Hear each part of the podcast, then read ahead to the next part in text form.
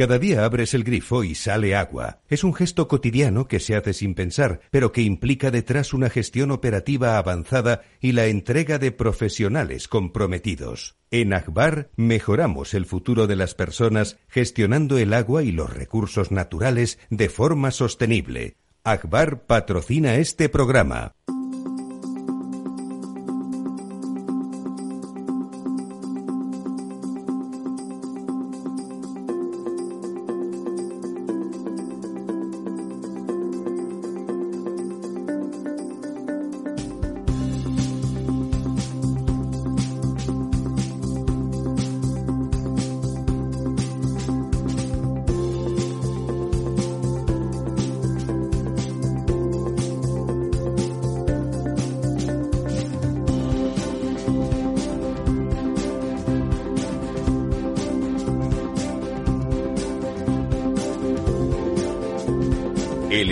Ciudad, con Ramiro Aurín y Diego Jalón en Capital Radio.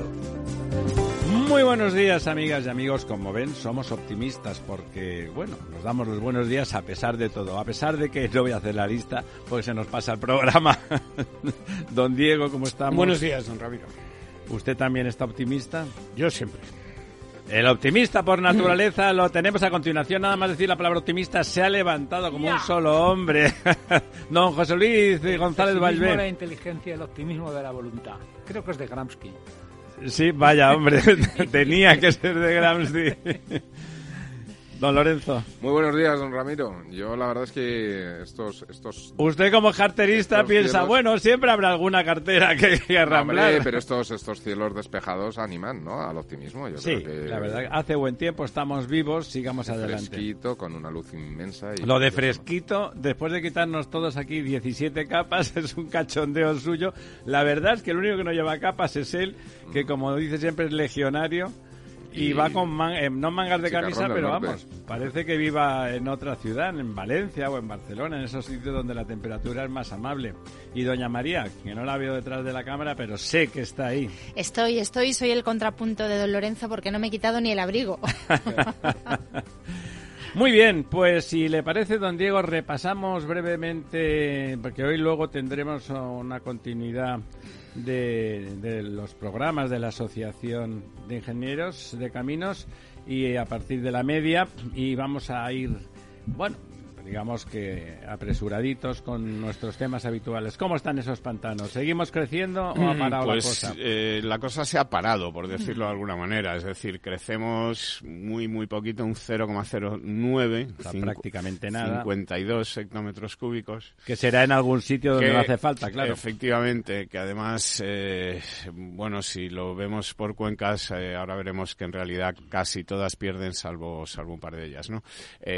nos situamos a cinco puntos de la media de los últimos diez años. La semana pasada estábamos a cuatro y pico, es decir, estamos ya empezando a, distanciarnos un poco de la media de los últimos diez años a la que íbamos eh, en buena dirección. Que... Parecía que íbamos en buena dirección para para empezar el año, digamos, de aquí a, enero quedan pocas semanas. Y por curiosidad, pues con esa pérdida, ¿nos acercamos o nos alejamos del año pasado?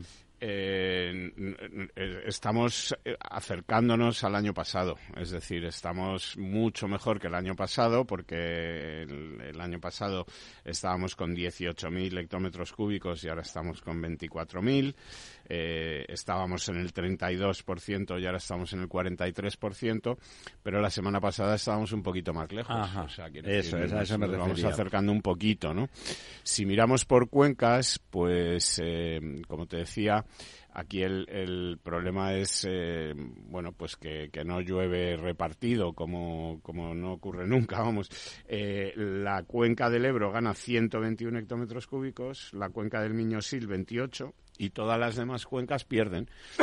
Es decir, pierde 8 hectómetros cúbicos el Tajo, pierde 7 hectómetros cúbicos el Guadalquivir, que está como para perder, porque se queda en el 18,70%.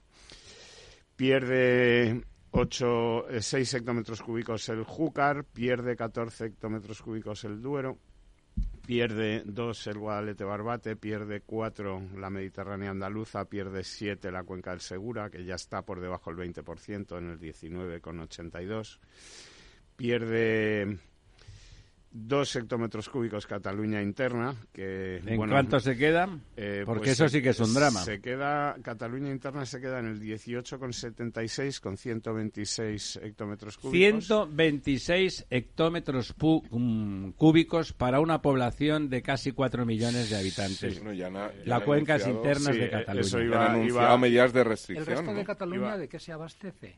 Porque el no- Cataluña tiene 8 millones. ¿Cuánto has dicho? Tiene ¿Cuatro? 7 millones y pico, está en el sur, es el Ebro. Lérida también es el Ebro, por a través de tal, y por lo tanto el norte, sí, el norte es cuenca interna, ¿eh?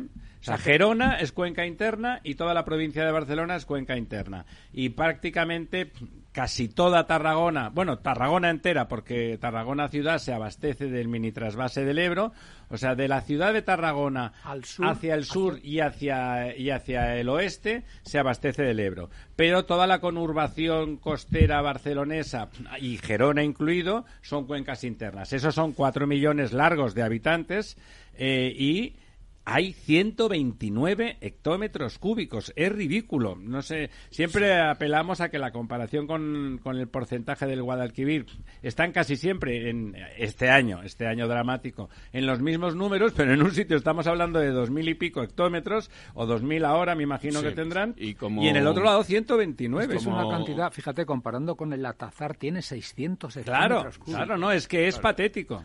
No, que como comentaba Lorenzo, eh, Barcelona y el área metropolitana entran a partir de mañana jueves a, en anuncios zona de, En emergencia, de- ¿no? de emergencia con prohibiciones como por ejemplo regar jardines, limpiar calles con agua potable. Además se va a reducir la presión en la que, eh, que se envía el agua a los, a los grifos. Y bueno, además las pocas probabilidades de lluvias a corto y medio plazo y el nivel en el que están los embalses, pues esto no es más que un adelanto de lo que va a venir porque digamos que estamos ahora, lo que entran es en un nivel de preemergencia, pero mm, el nivel de emergencia va a ocurrir sí o sí de aquí a diciembre. Es decir, que... Y además dramáticamente, insisto, porque la demanda es muy alta, o sea, no es algo muy fácilmente regulable. Déjame, ah, le voy a dar a María la voz, pero déjeme recordar, ya sé que machaconamente, que esto ha sido un problema de gobernanza desde el 2008, ¿eh? donde ya el tripartito eh, del- con el los de Esquerra sobre todo y los, los de ahora comunes, entonces directamente de, de Izquierda Unida Catalana, negaron la posibilidad de conectar ese trasvase del Ebro con Barcelona para emergencias, se negó porque era pecado y estaba feo, y después la señora Colau, que impidió que se regenerara el 100% de las aguas urbanas de, la área metropolitana, que son muchos, muchos metros cúbicos, y porque también había que perjudicar a quien había que perjudicar. De aquellos polvos, estos lodos. Por cierto, esa gente permanece en el gobierno y las ideas, dice, ahora Podemos ha desaparecido. No, si es que se ha podemizado el PSOE, o sea que no hace falta que esté Podemos, doña María, perdone. Sí, no, yo lo que quería decir es que estas medidas que se han adoptado en Cataluña, que afectan a todo el área metropolitana de Barcelona y aparte de, de Girona, de Gerona, como usted decía, van a afectar a 6 millones de personas. A 6 millones. Seis millones, no claro, cuatro. Claro, de lo más millones. importante es que el consumo diario por persona se va a reducir a 210 litros. Es muchísimo. que es ¿eh? una reducción muy... muy... Pero que 210 litros es mucho. pero es- No, Pero pero es se una hace de medida media global, y ¿eh? es medida Ya. global. Ah, incluyendo No- todo. No el Sí, sí. consumo individual, Claro, ¿eh? claro, El claro. consumo Afecta- individual de media en Cataluña son 100, 102, ¿eh? Sí, que es lo normal. No. Un un poco por debajo de Es lo, lo normal. más bajo de España Sí. y de Europa. Y en Sevilla lo mismo, en Sevilla que tiene una situación parecida, porque si en Cataluña ya son 36 meses de, de estrés hídrico, de, de no tener nada de lluvias y unas cuencas al 19%, en el Guadalquivir ya nos decía eh, don Diego que, que estaban más o menos por el estilo, en el 18 y pico. Y también en Sevilla han decretado un bando de emergencia por sequía para reducir los consumos y aplicar un montón de restricciones a partir de esta semana que viene. Broma, en Sevilla aplicaron aquello de ducharse la familia junta, que no tuvo, no tuvo buen resultado. No, pero aquí también un problema de gobernanza, bla, bla, bla, bla, bla, bla, pero no se hizo nada. Y cuando plantearon el trasvase famoso del que hemos hablado tantas veces, del Piedra y Odiel y a- Sí, hacia, al Tinto, hacia la zona del Guadalquivir, digamos, eh, uy, como cambió el, el gobierno realmente de forma sorpresiva, porque llevaban 40 años gobernando los mismos, decidieron desde, ya con un decreto firmado, que vamos a pararlo, no sea que parezca que, que va bien las cosas.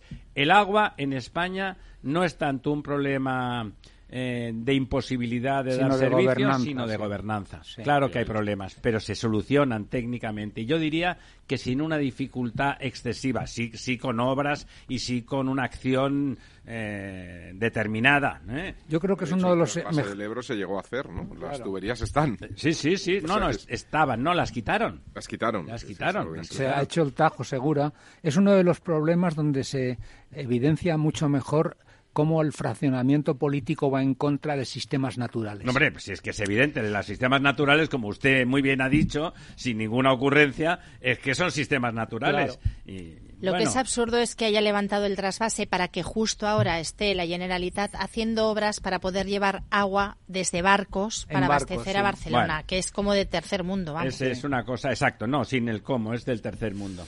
Sí, no, bueno, pues comentábamos esto, eh, las cuencas eh, restantes, pues eh, la que pierde más en cantidad ahora mismo esta semana es la del Cantábrico Occidental, pero que es algo pues un poco anecdótico, Casi pierde anecdótico, 46 hectómetros cúbicos, pero está en el 78%, tampoco es una cuenca grande, tiene una capacidad de 490. Eh, y además, y- casi todas las, las ciudades cantábricas, además de sus propios abastecimientos de las cuencas interiores, se abastece del Ebro, casi todas con trasvases eh, directos que son Sí. cortos. ¿eh? Sí, bueno, claro, el, el gran pantano del Ebro que está ahí en Cantabria en se abastece de ahí. en Reynosa, y, Reynosa. y abastece a toda la Y parte. eso es. Bueno, digamos, del otro lado de la montaña, ¿no? De, de Cantabria. Eh, bueno, pues eh, comentar un poco esto eh, para que don Lorenzo se quede tranquilo, eh, que sepa que el pantano de San Juan eh, esta semana ni pierde ni gana, se quedan 61 hectómetros cúbicos de los 138 que, que al- puede almacenar. Y, y bueno, comentar también que en los próximos días pues tampoco se esperan se esperan lluvias, ¿no? Es, decir, que, que este impulso que habíamos cogido y, y tal, pues hasta principios de diciembre no están anunciados final, final de noviembre, a partir del 28, 29 de noviembre, principio de diciembre puede empezar a llover, pero será sobre todo en el norte y además con frío y en forma de nieve en muchas de las zonas que podrían ser interesantes para Cataluña, pues eh, Pirineo y tal. caerá esa, esa nieve, se quedará ahí, pero de momento tampoco Para la primavera servirá- que viene tampoco servirá para algo mejor. Bueno, de- tenemos gobierno. En lo que a nosotros respecta, respecta a todo, porque somos ciudadanos españoles, pero desde el punto de vista de este programa nos interesa dónde está el agua, doña María, en el mismo sitio que estaba, ¿no? Pues no sabemos porque no se ha publicado el Sí, organigrama bueno, no lo saben ni el reparto ellos, pero bueno. ni el reparto de competencias. Hoy en el BOE sí que ha salido el nombramiento de los distintos ministros. Lo que no ha salido todavía es cómo se van a repartir las competencias. Más que el agua que se quedará en medio ambiente, yo estoy pendiente de ver dónde termina regadíos o, o si realmente las competencias de agua van a seguir bajo la, la Secretaría de Estado de Medio Ambiente Sí. o vuelven a Agricultura. Casi seguro. Casi seguro que qué. Que sigan el medio ambiente. Sí, o sea, que sigan constreñidas, porque Sí. realmente es un medio ambiente Sí, eh. donde el agua casi es un, un pecado, ¿no? Sí, exactamente. Es un, eh, digamos, eh, es un reflejo de todo lo que ha sido la política, no solo española, sino europea, en estos últimos años, de que el- la política hidráulica es una hijuela de la política de medio ambiente. Está totalmente condicionada. Y, Esta semana hay elecciones en Holanda. Y, un- y se presentan, como sabéis, tres partidos y uno de ellos encabezado por Timmermans, que fue el gran ideólogo Qué de- desgracia. de, toda la política. Gracias a Dios salió, salió de la, Comisaría comisión, de Medio eh, lo ha pero- sustituido Gestra, que es otro holandés, que fue el, aquel que se metió con los países del sur cuando Pero este era es liberal, diferente, era ¿no? li- liberal, sí, y eh, se supone que eso va a suponer un, va, va a tener un cierto cambio de orientación, pero mm, creo que es bueno ver qué va a pasar en Holanda con, con El Partido. Agrario tiene el una Partido Agrario, presencia- los liberales y los progresistas, digámoslo así, que son los que son reaccionarios. los reaccionarios en cierta forma, sí, y, eh, y ver qué es lo que ocurre porque Timmermans, que ha sido, insisto, durante muchos años el ideólogo de esta política medioambiental, porque es que hay un elemento que hay que tener en cuenta, la política de medio ambiente en la Unión Europea no se decide por unanimidad, se decide por mayoría. Es que eso es muy importante. Y es una política Y en cambio la transversal. política energética y la política hidráulica se deciden por unanimidad, con lo cual se bloquean. Eh, Claro, claro. Es que eso, sí- eso es una clave que muchas veces, una clave litúrgico-metodológica, que muchas veces no lo tenemos en cuenta. La política medio ambiente en la Unión Europea se decide por mayoría. Y en cambio, Bueno. casi todas las demás políticas funcionales de la industria, de los servicios, del agua, de, Con de lo la cual energía. acaba haciendo cada país lo que le da la gana. Eso es. Bueno, en este, en nuestro caso, lo que hiciera este país por su cuenta y la política ambiental que manifiestamente está pensada desde países del norte que no se parecen lo Sí, que un huevo una sí. castaña a nosotros, pues eh, se parecen bastante Por en- en, cierto, lo advertir que esta tarde, a partir creo que de las 3, en la página web del- de la televisión del Parlamento Europeo se podrá presenciar en directo la retransmisión de la moción que han planteado contra el tema, que además lleva por título amenaza, la, la- la traducción de la en francés o en Diga inglés, el tema. amenaza del Estado de Derecho en España. Eso es. Y entonces, bueno, como sabéis, el Parlamento Europeo tomará posición, pero él no puede directamente hacer Bueno, nada. este Parlamento, además, mm, es probable que, Sí, es probable le, que le tome- parezca todo estupendo y no, que... no, no sé, no sé, porque ya sabéis que el Parlamento, la mayoría del Parlamento es PPE, es Partido Popular Europeo.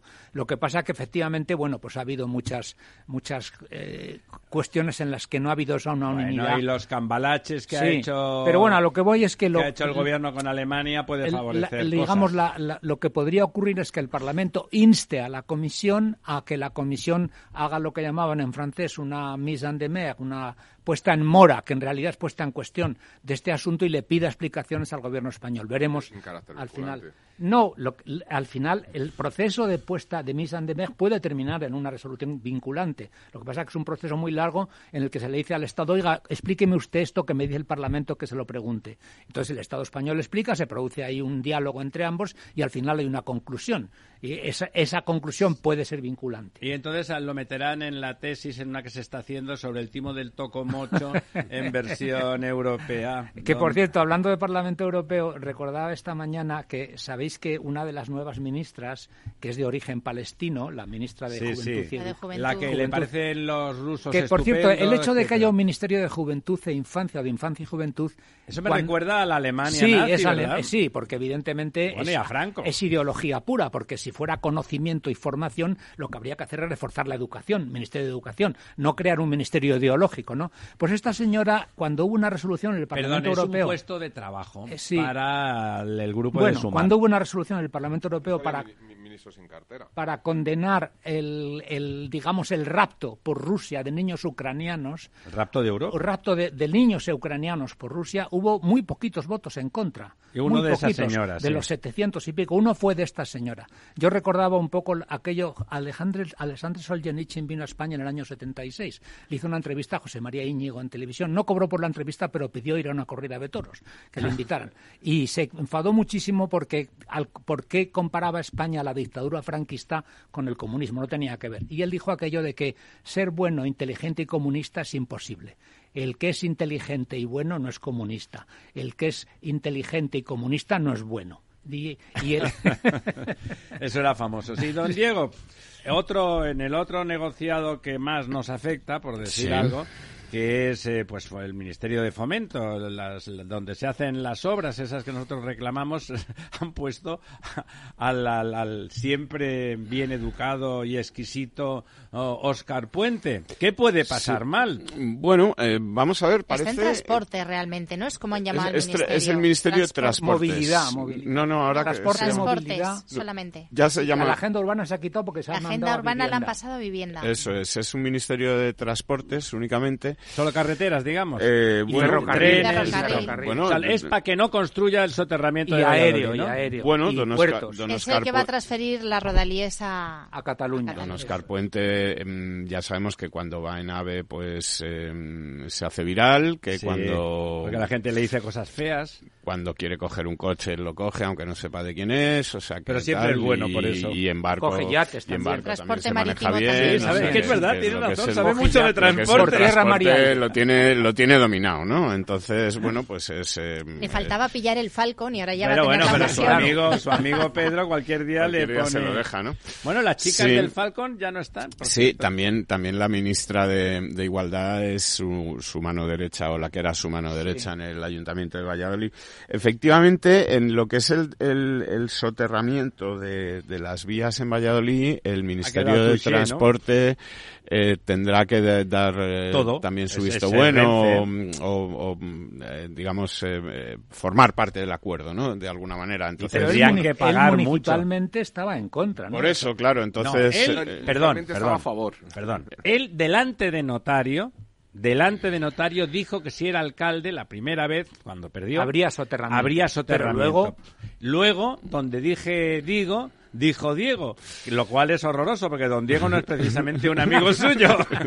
Sí, no, efectivamente él, él, se ha opuesto en los últimos tiempos y desde que está en la, ha estado en la alcaldía se ha opuesto rotundamente al, al, al soterramiento, siempre ha dicho que además que era imposible de hacer porque esto bueno, no había dinero suficiente. En Moncada y Reixac sí, endeudar. en Valladolid no, que es mucho más eh, pequeña. Lo que, sí, lo que sí que es cierto es que desde que él se ha ido, se han hecho una serie de auditorías y parece que, ha dejado una deuda bastante importante. Un pufín, lo que se llama un pufín. Sí, un pufo bastante gordo y que además se han pedido nuevas auditorías de, esa empresa municipal que él creó de transportes llamada Ubasan, donde parece que también hay eh, grandes agujeros. O sea que esa gestión en, lo que es el transporte de Valladolid, ¿no? De, de Aubasa, que comparado con lo que debería ser el Ministerio de Transporte, pues hombre, es un juego de niños, ¿no? Porque es una cosa Pero usted no, lo, usted no lo pues mira bien, hay agujeros, ¿no? Si, hay agujeros son los baches de las carreteras que él sabrá cómo rellenar. Si, si no ha sabido gestionar bien o no ha hecho una gestión, digamos, que mínimamente correcta, ya no digo ejemplar, sino correcta de, de lo que es el transporte eh, en superficie por Valladolid, en una ciudad en la que no hay metro, que es simplemente el autobús, que es una cosa sencilla. Pues bueno, tampoco le diría yo a los oyentes que esperen grandes eh, éxitos o grandes cosas de, este ministerio. Tienen que esperar lo peor. He visto los antecedentes con que los trenes entren por los túneles, ya será un éxito. Sí, bueno, vamos a ver si, si don Oscar Puente lo consigue. Hombre, el, eh, el apellido es bueno para el ministerio. Sí, el, apellido es bueno y yo creo que es, que es, el, el, el único puente que va a construir este gobierno que más bien está por la labor de construir muros que de, construir, puentes, ¿no? Y bueno, para, para construir muros primero hay que derruir los puentes. ministerio, luego está el Ministerio de la Vivienda, que es una de esas cosas retóricas, por eso hay 22 ministerios, que no, no sé qué ustedes que es fácil hacer 22 ministerios, ni queriendo. El de la vivienda es un ministerio sin atribuciones reales, porque toda la vivienda está traspasada a las comunidades autónomas y de forma ejecutiva quien tiene responsabilidad son los ayuntamientos y pero ha hecho un ministerio y la agenda urbana que consiste en joderle la vida a todas las empresas que trabajan en los servicios públicos y como ya estamos en la hora de la publicidad me lo recuerda cordial y musicalmente don Félix pues ahora volvemos volvemos en dos minutos con nuestros amigos de la Asociación de Ingenieros de Caminos.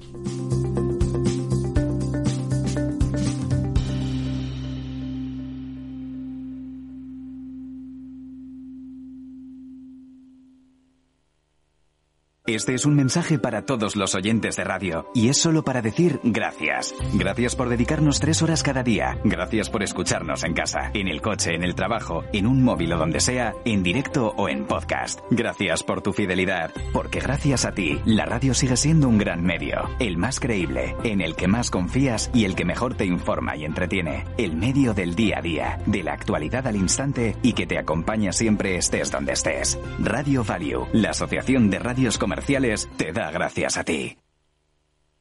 ¿Estás comparando hipotecas? Hay matices que marcan la diferencia. Hipotecas Cuchabank. Consúltanos directamente. Más info en cuchabank.es. Capital Radio 103.2 ah, ¿Qué haces? ¿No lo notas? Desde que nos movemos de manera sostenible, Madrid tiene otro aire. A ver. Oye, pues sí. Gracias por moverte caminando, en bici, patinete y transporte público. Gracias a ti. Madrid respira. Ayuntamiento de Madrid.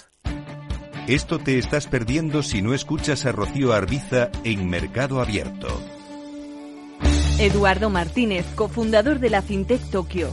El mercado africano también está creciendo muchísimo. Hay que tener en cuenta que tanto el mercado asiático, africano y latinoamericano es un mercado donde hay más penetración de móviles que de banca, por lo cual eh, propuestas digitales que puedas tener en el móvil son muy eficientes para ese tipo de mercados.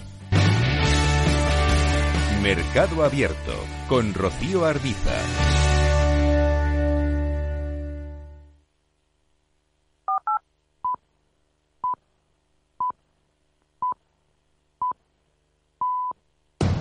Diez años contigo. Capital Radio.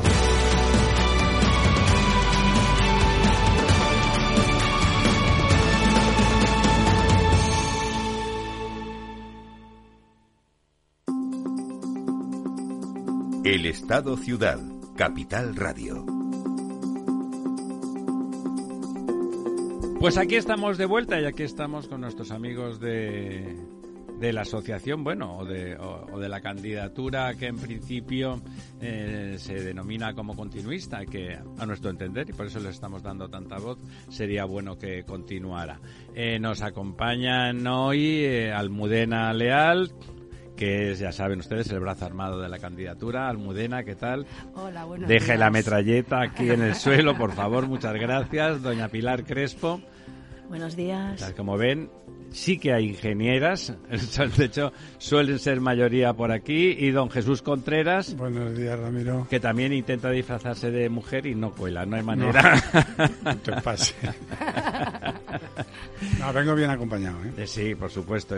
Eh, vienes bien acompañado. Iba a decir, ellas no lo sé, pero tú sí. es broma, es broma.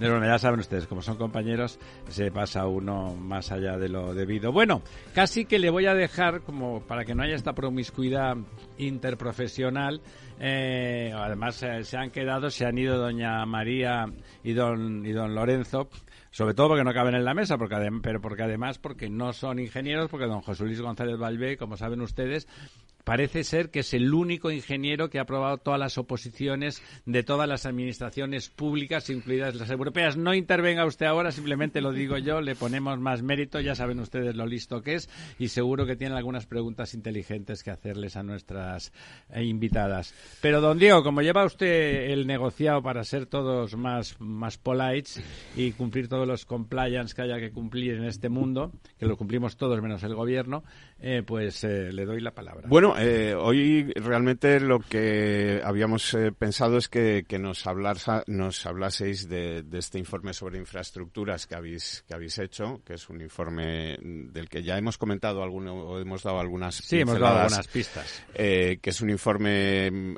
amplio, potente, hecho con muchos expertos y, creo, Almudena, que es un, un informe, yo creo que hay pocos precedentes de un informe similar en, en España, ¿no?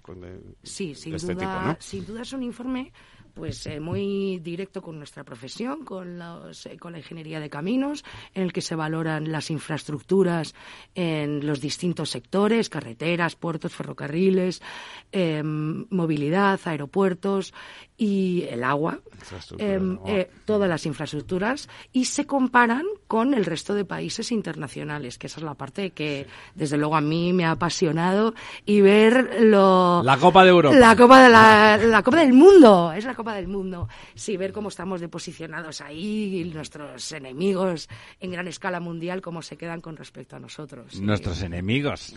Sí, competidores, Competidores, nuestros enemigos. El lenguaje belicoso. Y eso que no ha hecho la Mili, doña Almudena. Es que en el ferrocarril no somos amigos, precisamente. bueno, en, en, general, ¿cómo sale España comparada con, con el resto del mundo? ¿En qué... Eh, pues eh, en, general, bueno, eh, mi compañero Jesús Contreras eh, también lo explicará un poco más con más detalle. Salimos con un, a modo general, un notable alto, del orden de un siete y medio de este estilo. Hay infraestructuras como pues, como las carreteras que salen mejor valoradas o los ferrocarriles. Tenemos un notable eh, pero esa es la, media de, todos los sectores. Esa media entre lo cualitativo, que siempre es opinativo, aunque sea hecho por expertos, y lo cuantitativo, la comparación objetiva. Sí, sí, sí, por sí, eso es lo bueno de este informe, que cuenta, primero, valores eh, puramente objetivos sacados de las grandes bases de datos mundiales, alfanuméricos, se cruzan, se dividen, se multiplican, super con índices, con factores, muy super ingeniería pura,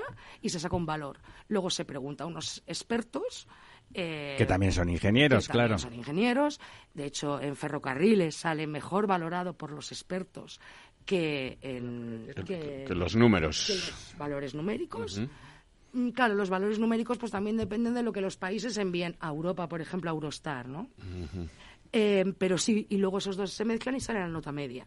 Entonces es desde luego muy muy acertado. A ver, una pregunta pero corta, don. Sí, corta. Yo entré a trabajar en la Comisión Europea en Fondo de Cohesión y Estructurales en el año 87 y entonces la Biblia de este asunto, que había muy pocas, era lo que se llamaba el rapport Biel, que era un rapport que intentaba evaluar dotación infraestructural y en aquel momento la dotación infraestructural de España, y ya sé que es cruel resumirlo en un número, era como el 62% así de la media europea. Eh, eh, hoy hay algunas organizaciones, no tanto infraestructurales, sino más bien económicas, como el World Economic Forum, que hacen encuestas, que es el Índice General de Competitividad, el IGC, que lo hacen cada dos años, y clasifican en pilares. Y el único pilar hay varios pilares, pues educación, sistema judicial, libertad económica, infraestructuras. El único pilar en el que España sale en el top ten, en la, entre el 1 y el 10, es el de infraestructuras. En todos los demás, que sale la 7, entre la 7 y la 10 suele salir unos años con otros. En todos los demás pilares sale en posiciones lamentables. Por ejemplo, en educación sale la 82 sobre 140 países. Posiciones ugandesas. Eso es, por detrás de Uganda, concretamente, en este caso, ¿no? ¿Sí o no? Y, es verdad que el, ese índice entra en un debate intelectual muy interesante, porque la mayoría de los políticos locales y regionales, cuando no se desarrollan sus regiones, dicen, no, la culpa es la carencia de infraestructuras. Entonces, convendría saber exactamente cuál es la infradotación infraestructural, que es un hándicap para el desarrollo, y a partir de qué punto no solamente no es un hándicap, sino que es un sobrecoste, porque tener al mismo tiempo una autovía y una carretera, teniendo que... Porque la gente no piensa en el coste de conservación, pero claro, el coste de conservación de las infraestructuras, que es el problema... Bueno, pero don José Que es el problema que tenemos ahora es muy alto. Eh, don José Luis, ¿sabe lo que pasa? Que es que la gente no piensa en la conservación, incluido el gobierno. Sí, sí. Tampoco piensa en la eh, conservación. Eh, entre, En gente metía al gobierno. bueno, yo, creo sigamos. Que perdona, yo creo que una de, de las cosas que viene a decir el informe es precisamente eso. El gran problema de las infraestructuras ahora mismo, lo que se detecta en el informe, es la, falta de financiamiento para nuevas infraestructuras y, sobre todo, para operación y mantenimiento. Y luego, con graves carencias en lo que es innovación, porque por el tema de la ingeniería, por la forma de ven que cómo se contrata aquí la ingeniería y la repercusión que tiene luego en las infraestructuras, ¿no? Como una commodity mal pagada. Exacto. O sea, es que, fíjate, por ejemplo, en el tema de aeropuertos, eh, todo pasa por un único ente que es el que contrata. Claro, que es, AENA. que además tiene dinero. O sea, en, el caso de aeropuertos, lo que se detecta es que hay financiamiento, pero pasa todo por un un único cliente. Que contrata por precio. Que contrata por subasta. Por precio. Peor, peor, subasta. Yo he presidido Tecniberia varios años y nuestra, ¿qué pasa? nuestra batalla era esa. Claro, el nivel de la ingeniería que, que va a los concursos de AENA, pues las grandes ingenierías ya no van. Claro. Ya no van porque saben que si tienen que ir a eso te van al 40% de baja, 50%. Entonces, esa es una de las cosas. Y otra manera quería decir, lo que ha dicho Almudena, yo creo que lo que para lo que vale este estudio es para detectar dónde están los problemas y nosotros desde la Asociación de Caminos como, como entidad absolutamente independiente y privada, que no, no dependemos de ninguna administración, lo que hemos hecho es tener la herramienta de debatir eso y si no conseguimos que eso llegue a la sociedad, no movemos la política. claro. Entonces, yo agradezco esto, o sea, porque un medio como este es el que nos tiene que ayudar. Fíjate, Jesús, es que además dices, bueno, es que ya has dicho los dos problemas fundamentales. Si lo estábamos, cualquiera que conozca lo barruntaba. Mantenimiento y conservación e innovación.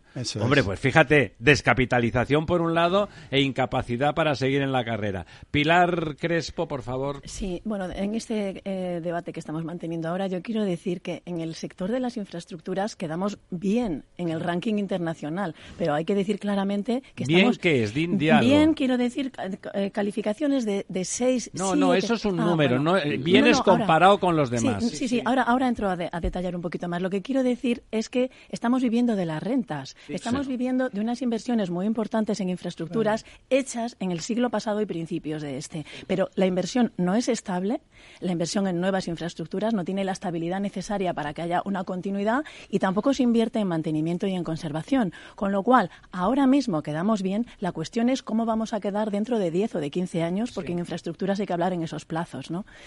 Ese proceso le ha pasado a Estados Unidos y le ha pasado a Alemania. Quiero decir que en España, yo siempre decía ante Iberia que eh, desde el año 86 al 2003-2004 los fondos estructurales y fondos de cohesión se absorbieron a más del 100%. Ah, incluso había una cosa que se llama la reserva de eficacia que se daba a los países más mejores gestores en función de lo que no habían gastado los malos gestores. En el 2003 se produce un informe que se llama el informe SAPIR que cambia la orientación de la política comunitaria del hardware, infraestructuras al software, formar a la gente, cambiar el modelo productivo. España tenía una buena, un buen sistema para hacer infraestructuras, pero no tiene sistema para hacer software, no tiene sistema para educar, para formar, tal. Entonces, Número 80. entonces, ¿qué pasa? Que, que, la absorción de fondos estructurales en ese sector, en el software, que es desde el 2003 o 2004 hasta ahora, ha sido muy baja, es del 50 al 60%, cuando antes fue del 100. De ahí que tengamos bien las infraestructuras y que ahora ya estén decayendo, ¿no? Dejadme que eh, aprovechemos, que además tiene que ver con, con la asociación directamente.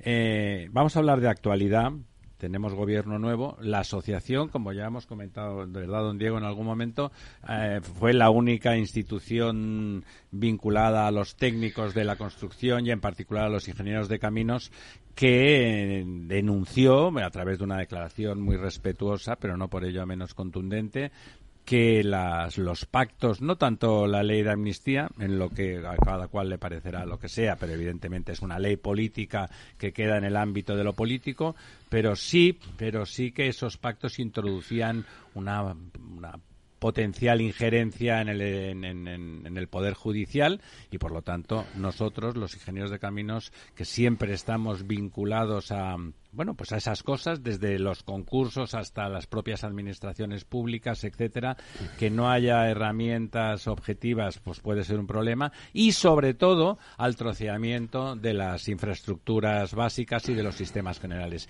En, en ese interés, que ya era hora de que los ingenieros opinaran en voz alta sobre las cosas que, nos afectan, y que porque al final somos los, ingenieros de caminos en este caso y los otros técnicos que están cerca, no, no lo digo con corporativismo, son los que atesoran el conocimiento para hacer las cosas bien en ese ámbito y, por lo tanto, tienen que tomar partido por responsabilidad social. ¿Qué os parece eh, la nueva, ya no constitución del gobierno, ya, hablaremos o no de eso, me refiero a los ministros, pero sí la distribución? Fomento ha pasado a llamarse simplemente transportes, movilidad. Eh, yo me preguntaba inmediatamente, de hecho antes hablábamos de eso, ¿dónde quedan la, porque carreteras está ahí, no, no, no hay problema, digamos, ferrocarriles está ahí, ¿Dónde están las obras hidráulicas? En un sitio donde no se pueden hacer obras hidráulicas, que es eh, en medio ambiente. Claro, eso viene siendo ya desde hace muchos años. Es absurdo que las competencias, o sea, que quede todo metido en un ministerio que prima el medio ambiente a lo que son las infraestructuras hidráulicas. Y bueno, no, que tiene una concepción del medio ambiente que es contrario a las obras hidráulicas, que es que el medio ambiente no es contrario a las obras hidráulicas, son unos señores que y unas señoras que opinan que no tal. O sea, sigue ahí y por lo tanto eso sigue igual. ¿Os parece bien el cambio de nombre? Sois todos funcionarios de alguna manera, ¿no? Bueno, tú no. No. Tú sí, Pilar, ¿no? Sí, yo, yo no del Estado, pero también. Pero bueno, también. ¿A ti, Pilar, qué te parece? Bueno, vamos a ver. El cambio de nombre a Ministerio de Movilidad, eh, de Transportes, Movilidad y Agenda Urbana se produjo hace cuatro años ya. Agenda Urbana, sabes que se ha ido ahora, a vivienda. Ahora es un cambio de nombre de nuevo porque eh, exactamente la Agenda Urbana ya sale del Ministerio y ahora se va a llamar de Transportes y Movilidad Sostenible. Entonces, es de nuevo, bueno, pues eh, cambiar, cambiar correos electrónicos y toda la cuestión que implica de funcionamiento y, gestión del ministerio que se arregla, eh, que lleva un tiempo y un esfuerzo y un dinero. Sí, sí, para nada, como diría eh, José Mota. Mm, claro, lo que pasa es que si se llevan parte de las competencias, pues ya no puede permanecer ese nombre. Y respecto al nombre anterior, bueno, hay que reconocer que es la tendencia en toda Europa. O sea, en toda Europa ya la idea de obras y fomento de obras ya no. Está feo. está, o sea, es el transporte, la movilidad y la sostenibilidad. Entonces, que si la gente se mueve, pues, solo quedará ni el transporte aéreo, será la levitación y la meditación trascendental, porque el transporte aéreo necesita aeropuertos también y cosas por el estilo, ¿no? Sí. Eh, nosotros, bueno, dentro de la asociación, eh, y, y José Trigueros, que es el presidente de la asociación Caminos, y también presidente del Instituto de la Ingeniería, ya de le España. hemos pedido, de España, ya le hemos pedido al, al señor ministro una entrevista. Y Al una- señor que lo único que tiene apropiado para ser ministro es el apellido, ¿no? Sí. A Óscar Puentes. Eh, sí, ya le ha pedido una cita porque, bueno, él tiene eh, mucha representatividad en el instituto. Cierto es que nos gustaría que fuera ingeniero de caminos, Claro. claro. Por supuesto. Eh, desgraciadamente en la política eh, estamos mm, relativamente poco, eh, poco presentes. Bueno, además, además para ser ministro con el señor Sánchez hay que tener, además de la profesión, un perfil muy concreto. Eh, no, no político, ¿eh? es antropológico y tal. o sea, no- Bueno, eh, eso ya... No, lo digo yo, si no os preocupéis, vosotros cosas, no pues tenéis sería por qué decirlo. El número uno de la carrera, por ejemplo, serían... No, pero sí que, por supuesto, nos gustaría que o él lo fuera o, las, o el secretario de Estado, el subsecretario, directores generales y, de hecho... ¿Está nombrado el secretario de Estado? No, todavía no, ¿no? aún no, o secretaria de Estado. O secretaria, y sí, sí. si reivindicamos, pues que sean, eh, que sean de la Sí, porque en este caso lo de secretario no es un participio activo de eso muy- donde uno se inventa la A, sino aquí es verdad que secretario y secretaria es distinto. Es fundamental que conozcan las infraestructuras. Tenemos que gestionar los fondos MMR, hay muchas inversiones, hay vertebración del territorio, aguas, y tenemos que ser conocedores de la problemática, transmitirla a Europa. Y además Eh, tenemos, tenemos un tema en marcha que se llama norma sismo resistente, que la, También. la conseguimos parar, pero que ya le hemos pedido ahora otra vez al Ministerio porque eso no se puede dejar. O sea, que venga ahora un Claro, gobierno. fíjate, ahí ahora con la separación, bueno, vivienda, que es un ministerio sin competencias, y agenda urbana, que es un que es, que es un panfleto político, porque eso es lo que es, por lo tanto es un, es un ministerio político, ¿dónde lo vas a defender? Porque claro, eh, afecta a la edificación, sobre todo también a los puentes y Pero, tal. Ramiro, lo primero que hay que saber es dónde se va el secretario, porque que yo sepa hay un secretario de Estado y se, puede, o se va a vivienda o se queda en transportes. O... No puede haber uno en cada. No, ahora mismo no, tienen que modificar el organigrama. Habla más alto, Pilar, por favor. Ya sé que estás fastidiada, perdona, pero si no, no se te No, oye. hay que modificar el organigrama. Ahora mismo hay un secretario de Estado que en donde No, se pero, queda... pero de alguna forma técnicamente afectará a los dos, ¿no? En, en este momento la normativa de cálculo de estructuras afecta por, afecta a los puentes, o sea, trata sobre los puentes y sobre los edificios. O sea, en este momento en los dos ministerios va a haber competencia porque vivienda sí tiene Claro. competencia en temas de reglamentación y normativa. Entonces, eh, lo que defendemos muchos funcionarios y en concreto también en la Dirección General de Carreteras se ha apoyado de forma muy clara es que en España se utilicen las normas de cálculo europeas. El que se los que eurocódigos. vosotros. Sí, que se abandone la tradición española de redactar eh, De ir por libre. normas propias que finalmente no dejan de ser una copia hecha con años de retraso y con alteraciones y diferencias que la convierten realmente, introducen un factor de inseguridad. Entonces, los eurocódigos que se utilizan ya de forma general en todos los países europeos, pues en España en esto, mm, desgraciadamente, nos hemos quedado a la cola. Entonces, bueno, esperamos que con el nuevo ministro o, y ministra de Vivienda em, podamos tener un poquito de, o sea, co- conseguir este objetivo de que se adopten de forma definitiva y clara. Claro, yo ahí, yo quería decir un poco el valor que tiene la como ente privado e independiente. ¿eh? O sea, nosotros hemos aprendido en esta legislatura, a, a partir de los debates que hemos eh, organizado, objetivos totalmente, técnicamente, cuando hay un problema que ya trasciende, hemos conseguido crear la herramienta para, y el vehículo para ayudar a llegar a la sociedad a través de los medios de comunicación y hemos conseguido llegar a la política. Pero claro, si nosotros hacemos muchos debates, muchos estudios de infraestructuras, detectamos el problema y nos quedamos ahí, no hacemos nada. Si no llegamos a la sociedad, no hacemos nada. Sí. Y para llegar, creo que nosotros en esta legislatura, y por eso queremos continuar, hemos creado las herramientas que creemos nos pueden dar lugar a que podamos tener una trascendencia política en decisión. Hay un discurso electoral de Jesús. Pilar. ¿No? Sí, yo quería decir que para mí la verdad, yo he estado cuatro años en la, can- en la mm, asociación como vocal con Pepe Trigueros y ha sido una satisfacción ver cómo Pepe eh, se entrega a aquello en lo que cree.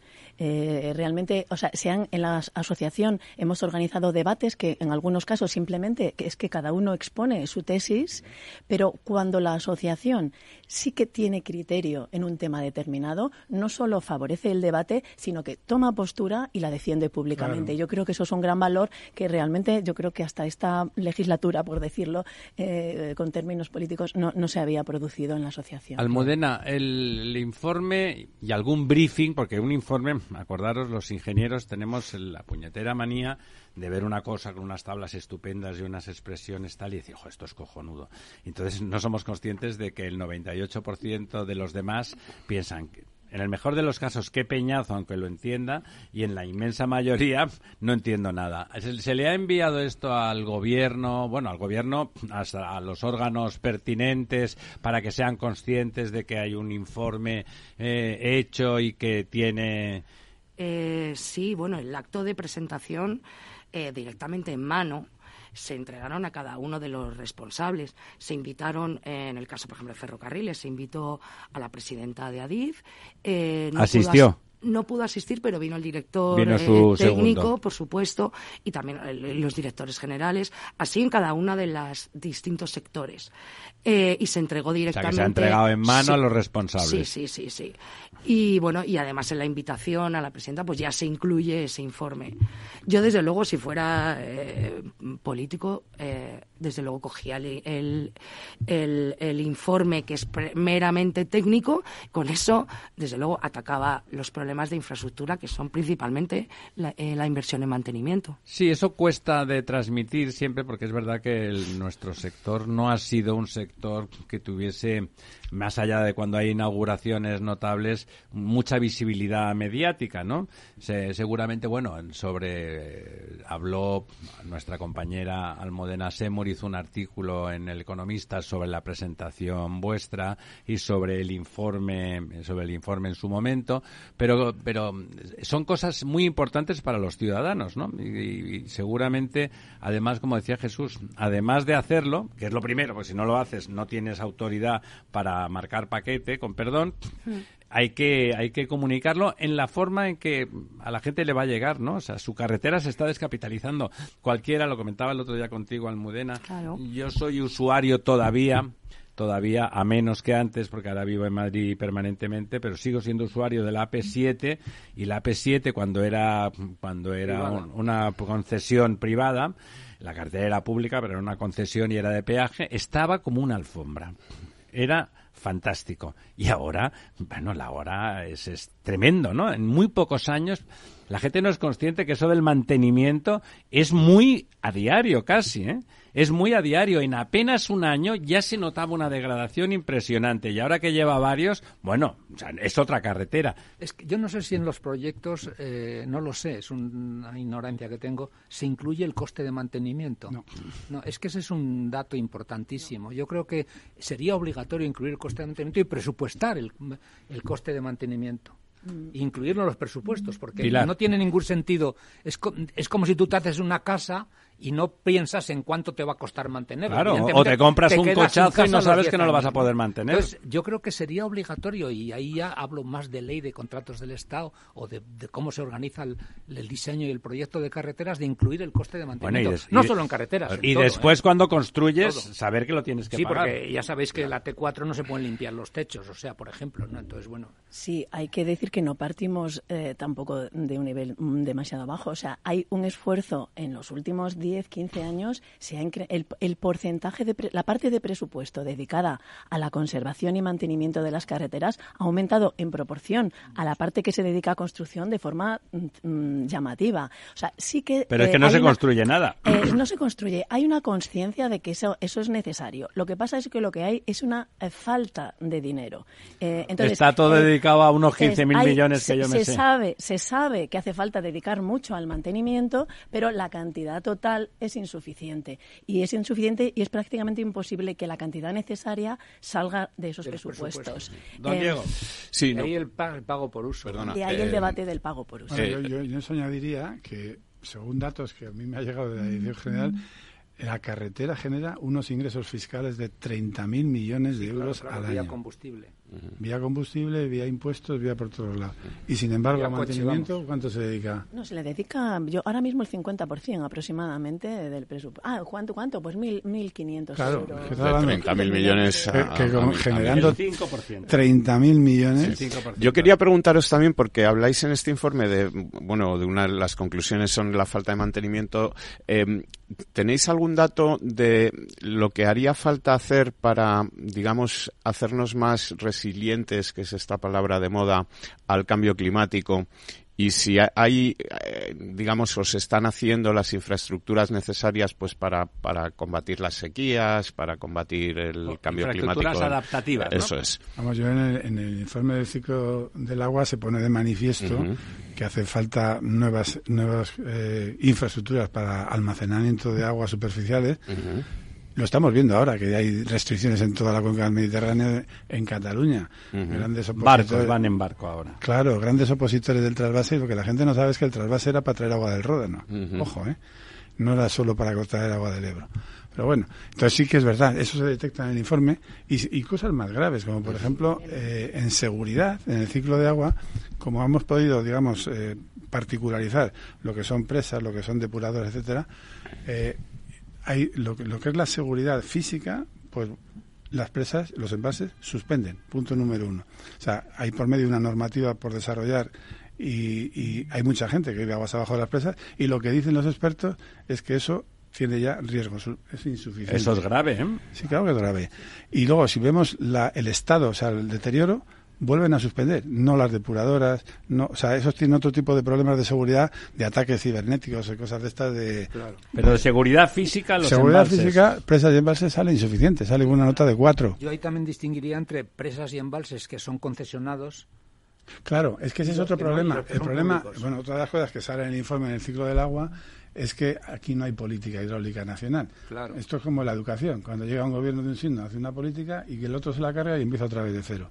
Total, que no se hace nada. O sea, si se ha invertido poco en infraestructura de carretera, en, los últimos años, que yo sepa, no se ha puesto en marcha ni un solo embalse ni una sola presa ni un solo. Se han destruido unos cuantos. Claro, y no solo eso, sino que además nos están multando en Europa por el tema de la depuración. O sea que también tampoco en eso. Que está solucionando, por cierto, a marchas aceleradas la Junta de Andalucía. Y luego el, otro gran problema que lo dicen los expertos y es clarísimo es que al no haber una política, el servicio público que es el agua está en manos de administraciones territoriales que piensan que el agua es del territorio. Y no se puede hablar de cosas intracomunitarias o extracomunitarias. Lo que es bueno dentro de una comunidad un trasvase dentro de la comunidad, te lo tragas, y eso es buenísimo. Ahora, si te pasas a la, a la comunidad contraria, ya es nefasto. Y entonces no hay política. y eso es la gran demanda.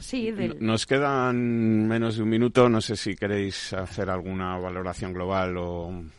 Eh, bueno, el, este, este informe de infraestructuras nos felicitaron en, en Chicago, en ASCE se, ha traducido por primera vez en la ASCE es para los profanos la Asociación eh, Norteamericana de Ingeniería Civil, que es la más importante del mundo y que fue la, una de las promotoras de estos informes en, el origen. Correcto. Eh, de hecho, nos han propuesto hacernos una copia. Ellos tratan 20 sectores, nosotros de momento 8, que son... Eh, 6, 6. perdón. 6, eh, pero bueno, quieren seguir nuestra tendencia la primera vez que se traduce también al inglés.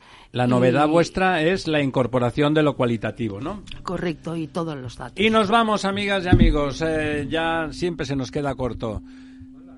Cada día abres el grifo y sale agua. Es un gesto cotidiano que se hace sin pensar, pero que implica detrás una gestión operativa avanzada y la entrega de profesionales comprometidos. En Akbar mejoramos el futuro de las personas gestionando el agua y los recursos naturales de forma sostenible. Akbar patrocina este programa.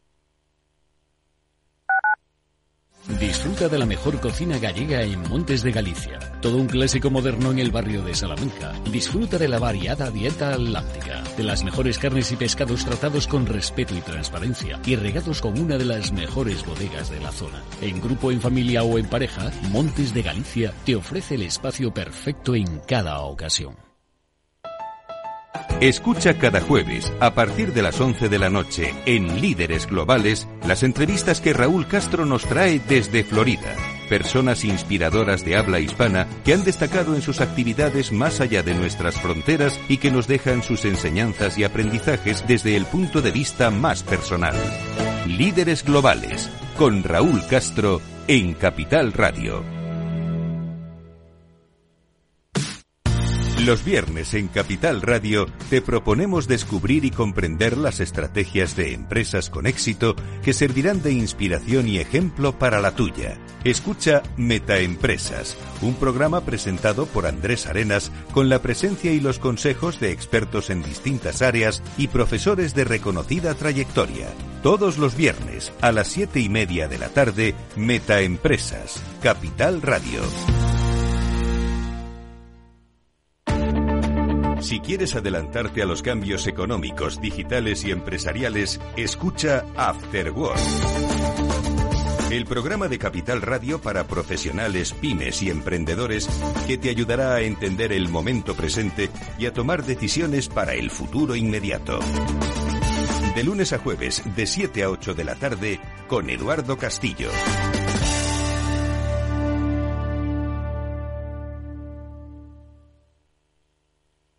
Para personas inquietas, Capital Radio.